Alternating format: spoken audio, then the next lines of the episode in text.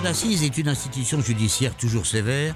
C'est un monde mystérieux pour beaucoup, une machine infernale pour certains, le symbole de la justice en tout cas. Nous allons vous en faire découvrir chacune des facettes au cours de la diffusion de Mesdames et Messieurs les jurés. Aujourd'hui, le président de la Cour d'assises. Le président de la Cour d'assises est un haut magistrat qui est désigné par le premier président de la Cour d'appel de chaque département.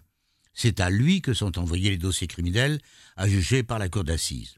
Le président sera d'ailleurs, avec l'avocat général, le seul magistrat à avoir pris connaissance du dossier avant le procès. Les magistrats assesseurs, qui accompagnent le président, suivront la procédure comme les autres jurés. Contrairement aux magistrats américains, en France, le président a ce qu'on appelle la maîtrise de l'audience. En réalité, il refait en public l'instruction. Il enquête, il interroge l'accusé, les victimes, les témoins, les experts. Il donne la parole à l'avocat général et aux avocats partis civils et défense. Il dirige le délibéré et c'est lui qui annonce le verdict. Prochaine session, les jurés.